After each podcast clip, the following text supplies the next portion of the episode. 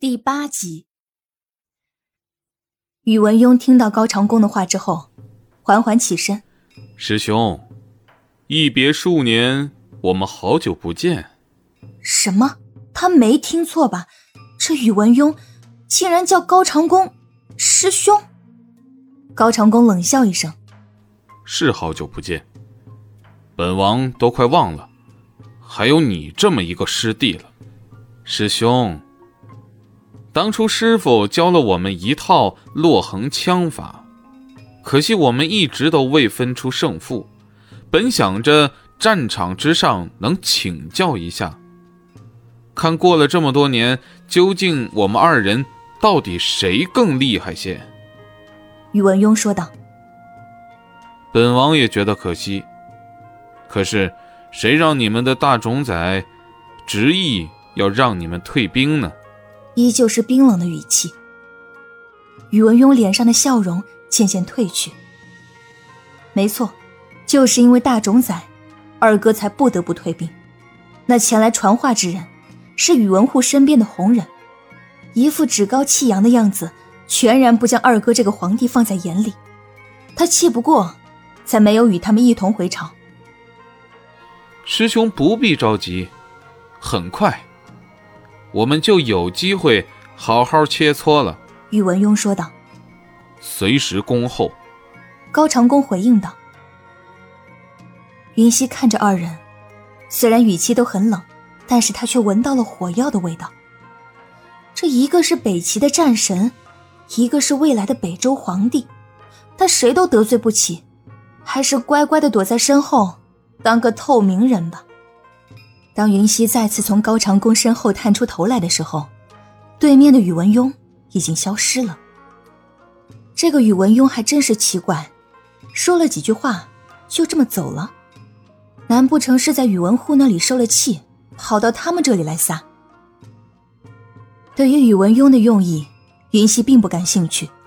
相比之下，他更感兴趣的是这二人的关系。殿下。你怎么会和宇文邕是师兄弟呀？很吃惊是吗？高长恭略微苦笑了一下。当初本王知道的时候也很吃惊。年少之时，我们二人都曾拜师于同一门下。因为本王身份的关系，本王用了化名高玉。而宇文邕估计也是考虑到了这一点，也用了化名宇文隐。我们二人在一起学艺三年，三年后我们学成各自回国。本来相约有机会一定要再次畅谈切磋，却没想到再次见面的时候已经是敌人。那个时候，本王才知道，所谓宇文隐，就是宇文邕。他的朋友不多，拜师学艺的时候，宇文邕的性格志趣都与他相投，所以二人才成为了师兄弟及朋友。谁料造化弄人，他们各为其主，不得不敌对。人生难得一知己，如今就这么失去了，想必高长恭心里定是不好受的。殿下，我不是有意问起让你不开心的。高长恭却只是笑笑。也没什么不开心的，毕竟这事儿也已经过去好几年了。明日就要回邺城了，不要因为此事而坏了我们的兴致。本王知道此处附近还有一处山谷，那里的景色保准你满意。那我们快去看看吧。正如高长恭所说，山谷里的景色比后山还要美上几分。虽是初春。却已经是漫山遍野的鲜花，大自然真是鬼斧神工，只隔着一座山，却能创造出截然不同的风景。云溪很快就被这满目的春色所吸引。高长恭坐在一旁的石头上，看着云溪在这片花海里嬉戏玩耍。宇文邕，他不是个会说废话的人，今日来说这些，究竟有何目的？云溪回过头。却发现高长恭坐在那里，低眉凝思。他悄悄地走至高长恭的身后，见他依旧没有发觉，就双手捂住他的眼睛，粗着嗓子说道：“猜猜我是谁？”高长恭嘴角露出笑意，这山谷之中就他们二人，还能有谁？他虽在思考，但云溪的动作早已落入了他的眼睛。他没有任何反应，不过是想看看云溪究竟想干什么，却没想到是如此幼稚的游戏。本王猜，一定是个姑娘。高长恭配合的说道：“那殿下不妨说说，这个姑娘是个怎么样的姑娘？她是高是矮，是胖是瘦，是丑是美？”云溪看高长恭如此配合，也是接着问道：“这个姑娘，她长得瘦瘦小小的，相貌嘛，也是一般。”高长恭说道。听了这话，云溪可是不高兴了。瘦瘦小小，他承认，但是相貌，他向来还是有自信的。虽说算不上绝世大美人，但也绝对算得上是一个小美人吧。不行，说的不对。云溪捂着高长恭双眼的手并没有松开，言下之意就是你必须说本姑娘爱听的。这还生气了？高长恭想到，这世间女子果真都是爱美的。好，好，好，本王重新说，这姑娘不高不矮，就是瘦了些，但是。却是个一等一的大美人儿。高长恭也不再逗他，这还差不多。云溪听得高兴了，也把手松开，坐在了高长恭的身边。见云溪一脸的满足感，高长恭笑道：“就这么在意别人的看法？那是自然啦。”云溪左手托腮，看着高长恭：“女孩子嘛，肯定是在意自己容貌的。”特别是在殿下这样的人面前，就更加在意了。哦，本王可是有什么特别之处？高长恭好奇的问道。云溪眼神微眯，这家伙一定是明知故问。殿下，你是真不知道，还是装不知道啊？云溪的这句话让高长恭有些摸不着头脑。何意？殿下。你是大齐的第一战神，又是大齐的第一美男子，在这世间女子的心目中，你就是他们的白马王子，就是你们所说的意中人，是英雄。所谓女为悦己者容，在殿下面前，有哪个女子不会在乎自己的仪容呢？云溪好心的解释道。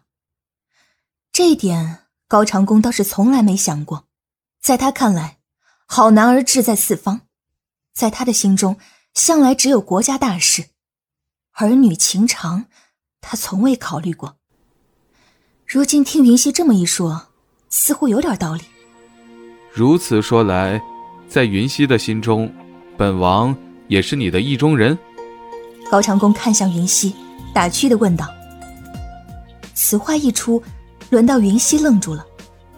高长恭这断章取义的功夫也是可以呀。他确实可以算得上是他心目中的大英雄，但是他可不是这里的那些女孩子。越是高高在上、完美的男子，就越是将自己的心如此简单的就交了出去。追星和爱人，在他的认知中，这完全是两个概念。高长恭这是要把天给聊死啊！云溪干笑了两声。今天天气不错啊。高长恭剑眉微微一扬，这话题转变的有点快呀。罢了，原本他就是觉得有趣才问了这么一嘴，既然他不想说，那他也就没有问的必要了。是啊，天气确实不错。高长恭看着这四周风景，说道。允熙拍了拍自己的胸口，幸亏高长恭没有再问下去，不然他还真不知道该怎么接。不过，被这么一个绝世大帅哥问自己是不是他的意中人，还真是有点小激动呢。回到军营之时，天色已经傍晚，云溪想着再过一会儿就是晚膳的时间了，就准备去帮扶叔的忙。高长恭拉住云溪：“本王已经派人和扶叔说过，今晚你不必去帮忙了，晚膳也和我们一起吧。”云溪看看高长恭，再看看高笑颜，二人都是当时一等一的大帅哥，能与他们一同用膳，自然是件美事。但是，一想到胡绿光看他不善的表情，他赶紧摇了摇头，还是不了吧。我怕我在会坏了胡绿将军的胃口。不只是胡绿光，恐怕他自己也会被盯得味同嚼蜡。高长恭却是说道：“这点你放心。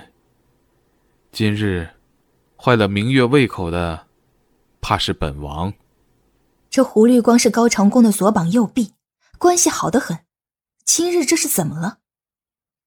云溪疑惑的看着高长恭，但是高长恭却只是笑了笑。高萧眼见云溪不解，解释道：“北周退兵，四哥主退，胡律大哥主战。他想趁此机会一举夺下北岭郡，但是四哥不同意。此次交战用时两个月，将士们已经很辛苦了。况且上次四哥已经重创了周军，更是伤了他们的主帅。”况且那北岭郡只是一个很小的郡县，四哥认为没必要为此交战。因为四殿下是主帅，所以胡律将军只能听四殿下的。云溪顺着高笑眼的话接了下去，一边说着，还一边笑了起来，颇有落井下石的味道。谁让胡绿光对他总是吹胡子瞪眼，就没个好脸色的时候，活该被高长恭怼。殿下，你做的对。云溪赞叹道：“只不过这赞叹中，有几分是真心为了将士考虑的，可就不得而知了。”云溪眼中的狡黠自是没有逃过高长恭的眼眸，他笑了笑：“明月气得不轻，怕是今晚不愿与本王一同用膳了。”那感情好啊，少了一个红脸的张飞，这顿饭一定吃的特别香。”云溪说道。我去看看福叔做了什么好吃的，做好了就给你们端过来。说完，就蹦蹦跳跳的走出了营帐，身影可是轻快了不少。待云溪离开后，高笑颜说道：“四哥，你怎么就确定狐狸大哥不会与我们一同用膳？本王不确定。”高笑眼看向高长恭，惊讶的说道：“四哥，你不是吧？”在高笑眼的注视下，高长恭淡淡的说道：“反正明月已经被我气到了，再多一个气他的人，又有什么关系？”高笑眼只觉得胡绿光好可怜，这顿饭会不会被气得吃不下？此次北周退兵，也足以证明云溪不是细作。明月总是针对云溪，也不是个办法，总要让他接纳云溪的。高长恭说道。高笑颜点了点头，也是。云溪这么个大美人儿，天天被狐狸大哥防着，想必云溪心里也不舒服。高长恭看了他六弟一眼，本王怎么记得，自从你见过如雪之后，在你眼里就只有她才是大美人？怎么，现在看上云溪了？绝对没有。高笑颜赶紧否认，他从那眼神中居然读出了一丝的不爽，就仅仅因为自己的那一声“大美人”，他还是快些撇清关系为好。四哥带回来的人，我可没这个胆子。一会儿记得去喊明月来用膳。我知道了。伙房内，福叔正在挥动大勺在锅里翻动，不一会儿，一道青菜就出锅了。云溪丫头，你怎么来了？福叔这时才注意到了云溪。殿下他们回来了，我是来拿饭菜的。云溪说道。福叔指了指桌子上已经准备好的饭菜，说道：“已经准备好了，云溪丫头，快端过去吧。”之前，阿玉、阿虎每次看到他都会打招呼，可是此次却像是没看见他一般。云溪觉得奇怪，就走近他们二人，问道：“阿玉、阿虎，你们怎么了？”阿虎摇了摇头，却依旧低着头，不肯看他。没事儿。这阿虎是个直肠子的人，有什么都显示在脸上。此次的反常，定是有事。云溪放下手中的食盒，关心的问道：“阿虎，你是有什么心事吗？”阿虎依旧摇摇头：“我真没事儿。饭菜凉了就不好了，你快去给将军他们送去吧。”看阿虎这模样，想必是铁了心不告诉他了。那他也不好强问，端着食盒对着阿玉说道：“那我去了，阿玉，你好好看着阿虎。”阿玉点了点头。就在云溪即将离开伙房之时，福叔喊住了他。云溪丫头，以后可别忘了我这个老骨头。虽然福叔将云溪看作自己的女儿般，但他到底是王爷带回来的人，回了邺城，只怕是没有机会再见到了。听众朋友，本集播讲完毕，感谢您的收听。